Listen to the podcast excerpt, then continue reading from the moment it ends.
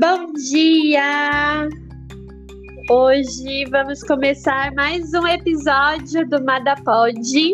E como você já sabe, Mada é um programa de recuperação para mulheres que tem como objetivo primordial sua recuperação da dependência de relacionamentos destrutivos, sejam eles com maridos, esposas, filhos, colegas de trabalho, namorados, namoradas ou amigas, amigos, aprendendo a se relacionar de forma saudável consigo mesma e com os outros. E este é o Mada Pod. E todos os meses entrevistamos uma convidada que irá partilhar sua experiência com a programação, transmitindo a todas nós suas forças e esperanças, com o intuito de nos recuperarmos desse problema e ajudarmos aquelas que ainda sofrem. Que bom que você nos encontrou! Você não está mais sozinha. E vamos dar as boas-vindas à companheira que estará conosco no dia de hoje. Seja muito bem-vinda. É uma honra tê-la aqui conosco. Primeiro, eu quero agradecer a oportunidade de poder partilhar minha experiência, minha experiência de recuperação. E depois eu quero também agradecer a vocês, as companheiras, por esse trabalho amoroso e, e de com o podcast, né, que é uma ferramenta maravilhosa. Eu tenho certeza que mais mulheres receberão a mensagem. Então, gratidão. Gratidão ah. pela oportunidade e gratidão pelo trabalho de vocês. Gratidão, muito obrigada. E agora, seja muito bem-vinda novamente. E nesse mês nós vamos falar um pouquinho sobre o oitavo passo. Mas antes, nós vamos começar com a oração da serenidade. Se a companheira quiser fazer junto a oração da serenidade. Deus, Deus, concedei-me a serenidade, serenidade para aceitar as coisas que eu não posso modificar. Coragem para modificar aquelas que eu posso. E sabedoria para perceber a diferença só por hoje. Só por hoje. Funciona. Funciona. E agora nós vamos para leitura do oitavo passo. A palavra está contigo, companheira. Oitavo passo. Fizemos uma relação de todas as pessoas que tínhamos prejudicado e nos dispusemos a fazer reparações a todas elas. O oitavo passo é o teste da nossa recém-encontrada humildade. Nosso objetivo é a libertação da culpa que carregamos até agora. Queremos olhar o mundo de frente, sem agressividade ou medo. Será que estamos dispostas a fazer uma lista de todas as pessoas que prejudicamos? Faremos isso a fim de limpar o medo e a culpa que o passado ainda nos traz. Nossa experiência já nos demonstra que precisamos sentir boa vontade para que esse possa surtir qualquer efeito. O oitavo passo não é fácil. Exige um novo tipo de honestidade nas nossas relações com os outros. O oitavo passo inicia o processo do perdão se perdoarmos os outros, possivelmente seremos perdoadas e, finalmente, nós nos perdoaremos e aprendemos a viver no mundo. Quando atingimos este passo, estamos prontas para compreender mais do que ser compreendidas. Podemos viver e deixar viver mais facilmente quando conhecemos as áreas em que devemos reparações. Pode parecer difícil agora, mas depois que o fizermos, perguntaremos por que não tínhamos feito isso há mais tempo. É importante que se defina o que é prejudicar. Uma definição de prejuízo é dano físico ou mental. Outra definição de prejudicar é causar dor, sofrimento ou perda. O prejuízo pode ser causado por algo que deve ser dito, feito ou que não tenha sido feito. Podemos ter prejudicado com palavras ou ações, intencionais ou não. O grau de prejuízo pode ser com palavras ou ações intencionais ou não. O grau de prejuízo pode variar desde fazer com que alguém se sinta mentalmente desconfortável até o dano físico ou mesmo a morte. O oitavo passo nos confronta com um problema. Muitas de nós têm dificuldade de admitir que prejudicaram outras pessoas, pois se julgavam vítimas. Temos que separar o que fizeram conosco daquilo que fizemos com outros. Deixamos de lado nossas justificativas e a ideia de sermos vítimas. Frequentemente sentimos que só prejudicamos a nós mesmas. Porém, normalmente, nós nos colocamos no último lugar na lista de reparações. Quando nos colocamos, esse passo faz o trabalho externo para reparar os destroços de nossas vidas. Não nos tornamos pessoas melhores julgando os erros dos outros. O que nos fará sentir melhor é limpar nossas vidas aliviando a culpa. Escrevendo a lista, não poderemos mais negar, admitindo que prejudicamos outras pessoas, direta ou indiretamente, através de alguma ação, mentira, promessa quebrada ou negligência, encaramos a lista com honestidade, com o objetivo de fazer reparações. O mais importante é que este passo nos ajuda a criar uma consciência de que estamos aos poucos ganhando novas atitudes em relação aos outros. O oitavo passo oferece uma grande mudança numa vida dominada pela culpa e pelo remorso. Nosso futuro é modificado porque não temos que evitar as pessoas que prejudicamos. Recebemos uma nova liberdade, pondo fim ao isolamento. Ao percebermos a necessidade de sermos perdoados, temos a tendência maior para o perdão. Sabemos que não estamos magoando os outros intencionalmente. O oitavo passo é de ação. Como todos os passos, oferecem benefícios imediatos. O oitavo passo nos coloca no limiar da libertação do ódio de nós próprios. Abre-se a porta para uma nova paz de espírito que, uma vez obtida, não desejamos perder. Agora, nós vamos ouvir nossa convidada. Novamente queria agradecer por partilhar de sua experiência, que com certeza vai servir de espelho para muitas companheiras que ouvirão. Antes da gente começar, você gostaria de falar alguma coisa?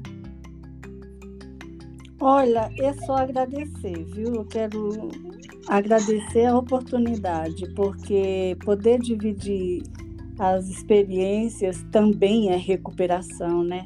E é muita recuperação. Então eu quero agradecer a oportunidade de partilhar, viu? Ah, gratidão, gratidão. Nós que agradecemos muito.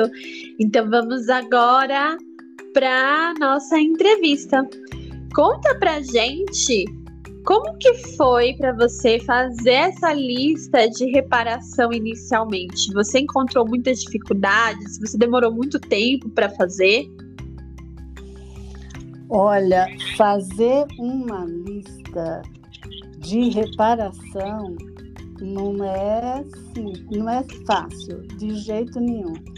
Primeiro, porque eu sempre me coloquei no lugar de que os outros é, que tinham que me pedir perdão, que me pedir desculpa, que me fazer reparações. Eu não tinha reparações nenhuma para fazer, afinal de contas, eu era a pessoa melhor do mundo, não tinha o que fazer de reparação. Mas aos poucos, depois do sétimo passo, eu fui ficando um pouquinho mais humilde e fui fazendo minhas reparações, mas com dificuldade, viu? E demorei, demorei para realizar. Tem muitas reparações que eu ainda não fiz, mas é só por hoje, né? Continuo fazendo.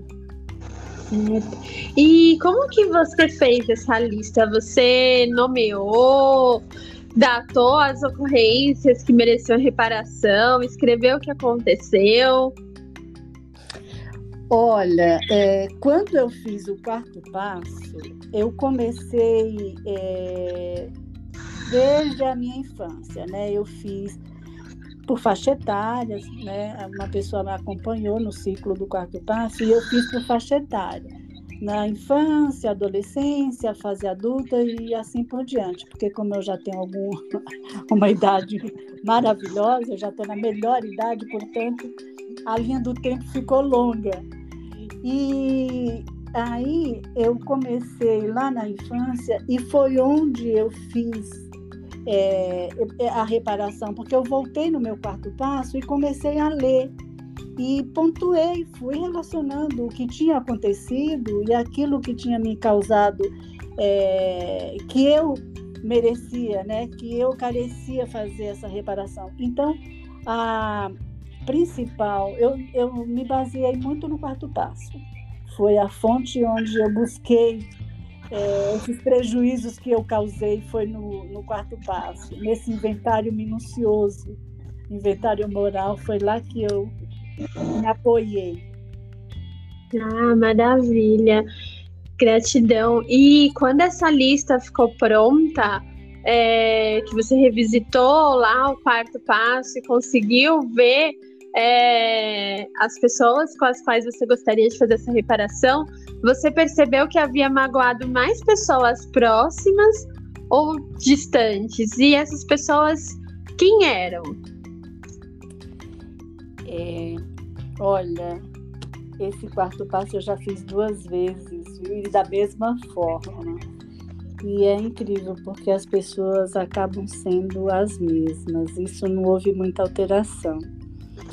Então, é, as pessoas mais próximas, viu? As pessoas mais próximas, normalmente mãe, filhas, irmã, porque as pessoas distantes, eu sempre consegui ser muito boazinha, né? Então eu procurava fazer de tudo para não, não ofender, não magoar, porque se eu fizesse isso, né, eu não ia ser tão aceita. E em casa, com as pessoas tão próximas, não tem como, não tinha como esconder muito, né?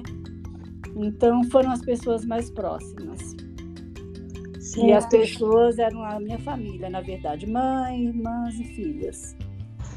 Entendi.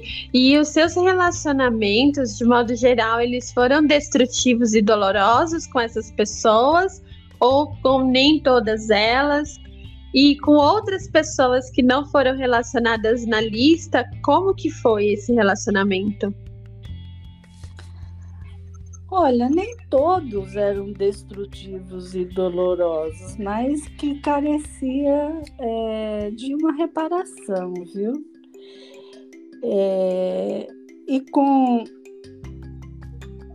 com outras pessoas que não estavam na lista também. Então eu acabei fazendo reparações com aquelas que estavam na lista e com outras que não estavam também, porque aí eu fui revendo, né, e repensando e fazendo essa essa mesmo que não houve reparação verbal tal, a conduta foi modificada e eu acho que também é uma forma de reparação, né? Então eu fiz com, não foi doloroso, destrutivo com todos, e teve pessoas que não estavam relacionadas na minha lista. Entendi. E você tem filhos? Ah, eu tenho. Graças ao PS, eu tenho três filhas. E você acredita de alguma forma ter prejudicado elas é, e se sim, de qual maneira? É muito complicado porque eu nasci numa família disfuncional, né? A minha mãe tinha esquizofrenia e eu até estava aqui pensando quando eu li o oitavo, o oitavo passo, né? Que minha mãe nasceu em 1938. Então, uma mulher bastante sofrida na Segunda Guerra Mundial, toda, tem toda uma história. Então, uma mulher muito raivosa, viu? Uma família disfuncional por conta da esquizofrenia dela. E, consequentemente, acabei casando com um dependente químico. De certa forma, isso teve interferência, lógico, e também foi construída uma família disfuncional, não é? E por conta disso ficou muito difícil, porque embora embora eu sempre nunca falei mal do pai das minhas filhas em momento nenhum, procurei da melhor forma é, conduzir essa situação. Mas querendo ou não, as minhas filhas acabaram percebendo que a, a relação não estava boa, que tinha bastante sofrimento por conta da dependência química.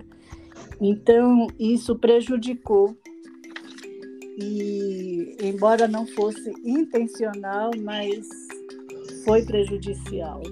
Foi prejudicial, sim. Eu lembro, eu lembro da minha filha mais velha, às vezes eu trabalhando, que eu trabalhei a minha vida inteira. Eu falava para ela que o pai dela ia na reunião na escola. E várias vezes ela falava: Não, eu prefiro que não vá ninguém na minha reunião na escola. Eu não quero que o meu pai vá. Então, é, não, foi, não foi tão simples. Vir fazer essas reparações é, são difíceis. Mas a gente já conversou bastante sobre esse assunto e hoje está tudo em paz, está tudo resolvido. Meu espírito está livre. Legal. E antes de fazer as reparações, você se sentia mais agressiva e com maior medo de se relacionar com as pessoas? Olha, eu nunca fui uma pessoa agressiva, nunca. Não é da minha natureza. Eu sempre preferi ficar em silêncio, que não é bom também. Então, mesmo hoje, quando as minhas filhas fazem coisas que eu discordo muito, e eu fico calada e quando elas perguntam minha opinião, eu falo, você quer ouvir minha opinião? E eu dou minha opinião. Quando eu discordo muito, elas argumentam, eu falo, então tá bom, tá bom, para a conversa. Mas eu não sou, nunca fui agressiva. Agora, a questão do medo, essa questão do medo é, é muito forte, muito intenso. O medo de ficar só, o medo de me relacionar com pessoas que eu não conheço, que eu não sei como abordar, me leva ao isolamento em alguns momentos, viu? Mas eu tenho trabalhado nisso bastante em sala e tenho melhorado bastante. E qual foi a maior transformação que o oitavo passo trouxe para sua vida? O oitavo passo me libertou da culpa.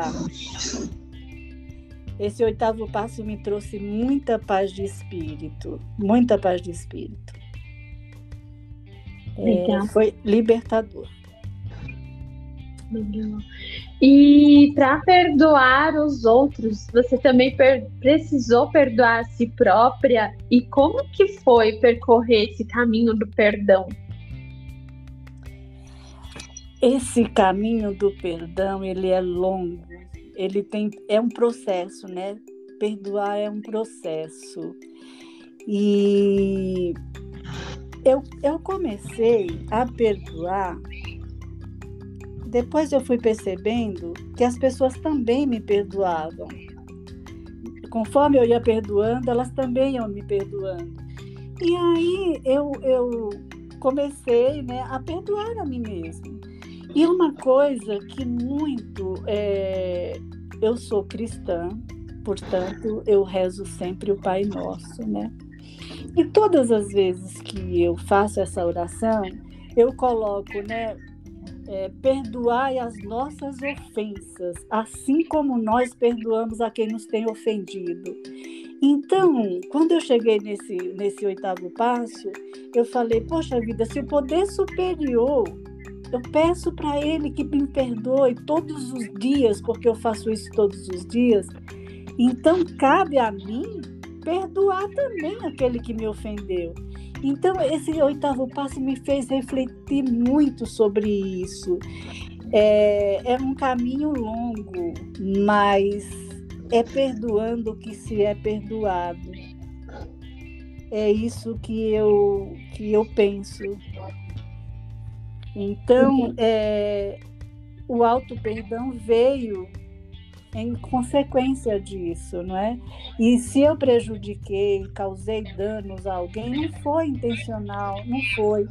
Quando eu conversei com as minhas filhas a respeito das, das questões que eu causei danos a ela, jamais, né? Hum, jamais eu faria isso com o filho de forma intencional. Foi porque na época eu não, não, não sabia fazer diferente. E então eu não tenho que ficar carregando essa culpa pro resto da minha vida. Foi o que eu pude fazer naquela época. Tá tudo bem. Deus, poder superior, já me perdoou.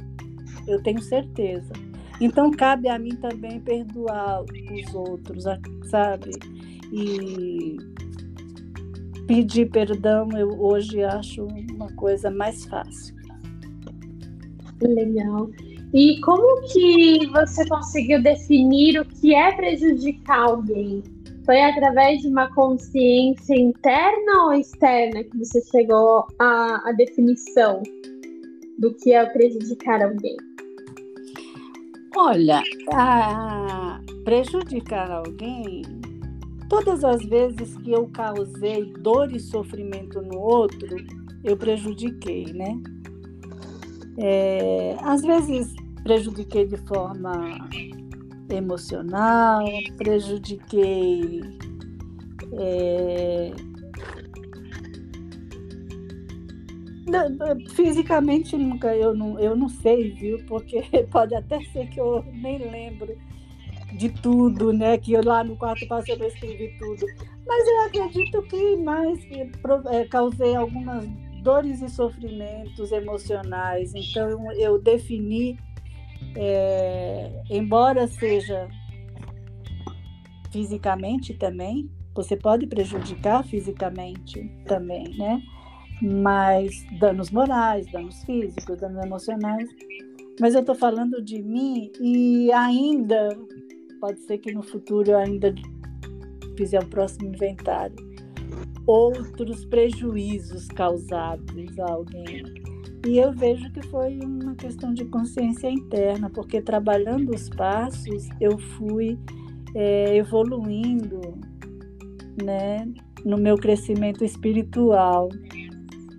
E me caiu algumas fichas e eu tive essa consciência de que dos danos pro, provocados e das, dos prejuízos causados. Legal. E você se colocou em sua lista de reparações. Como que foi a sensação de se perdoar? Eu me coloquei na lista de reparações, mas eu fui a última pessoa que eu coloquei nessa lista. Porque em todo momento eu falava, poxa, os outros que me prejudicaram, eu não prejudiquei ninguém. Então eu não tenho, eles que têm que fazer reparação comigo, não eu fazer reparação com, com eles. Então, para chegar em mim demorou um pouco, demorou um pouco, mas chegou. E eu fiz reparações, viu? A mim mesma. Então, me coloquei nessa lista e foi libertador também. Foi ótimo. Foi ótimo. Eu consegui me perdoar. Porque a culpa é tão grande, tão grande, que o tempo inteiro é... eu também sofro, né? Quando eu não consigo perdoar a mim mesma, porque eu fico com aquela coisa o tempo inteiro dentro de mim, remoendo, e a culpa é só é minha, né? E essa questão da reparação é entender que, olha, foi assim. Ok, agora vai ser diferente porque eu sei fazer diferente. Né? Então, uma sensação, volta a falar, o perdão é libertador. E o auto-perdão, então, porque hoje eu sei que tem um poder superior que me perdoa. Né? É aceitar minha, minha fragilidade humana minhas fraquezas. Né? Eu também tenho fortalezas, mas as fortalezas, às vezes, eu nem lembro. Agora, eu estou descobrindo que eu tenho fraquezas e que é normal. Todo ser humano tem. Bacana. E depois de concluir esse passo, você se sentiu mais livre para relacionar-se de modo geral tanto com pessoas às quais realizou a reparação, quanto com novas pessoas? Olha, depois de concluir este passo, eu me senti livre. E é o que eu tenho, eu sou assim. Se o outro achar que tá bom, ok. Se não achar que tá bom, tá tudo bem também.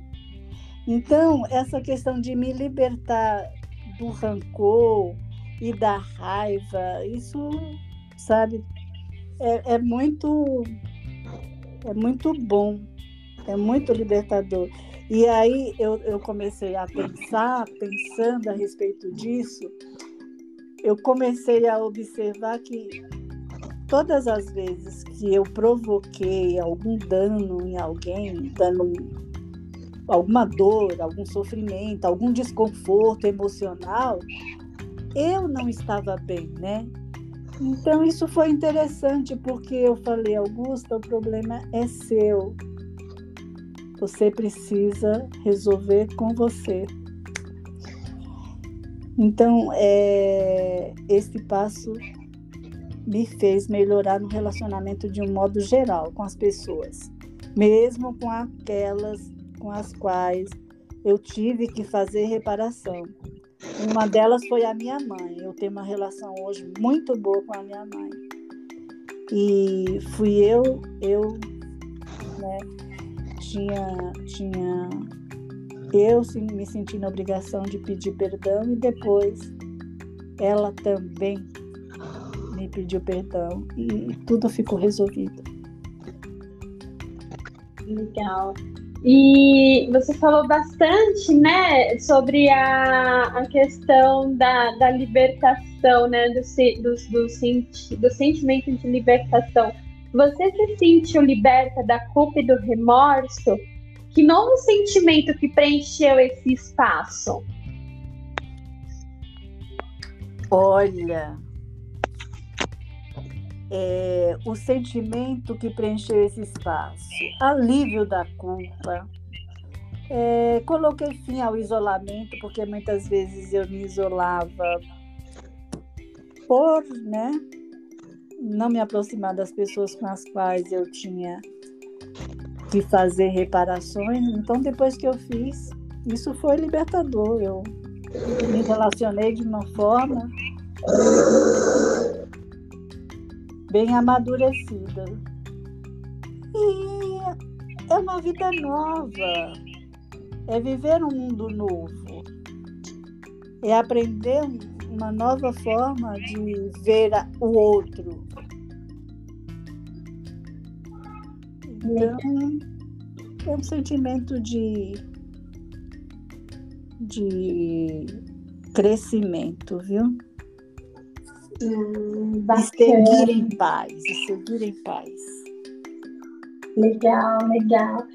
E, bom, queria agradecer muito. Nós estamos chegando ao final de mais uma da POD. E antes de encerrarmos, é, a companheira gostaria de deixar mais alguma mensagem para os companheiros que estão nos ouvindo? Olha, é, eu quero terminar só falando que perdoar é desistir de ser o juiz. Porque se eu continuar julgando, o perdão demora para chegar. E perdoar não é esquecer, é não sofrer quando lembrar. Então, eu, eu acredito que esse passo é a gente ficar pronto para compreender mais do que ser compreendido.